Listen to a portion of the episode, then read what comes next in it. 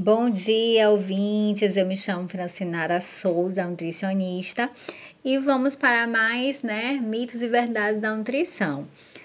Alguns alimentos favorecem o aparecimento de acne. Verdade. É, gente, alimentos como doces, frituras, é, refrigerantes, eles elevam, tá, a taxa de glicose no sangue causando é, a liberação de insulina e de outros hormônios que vão contribuir diretamente para o surgimento da acne, tá? Porque aumenta é, a produção de gordura da pele.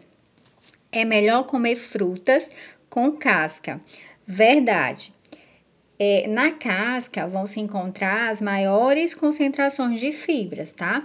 Mas é importante fazer a higienização corretamente dessas frutas.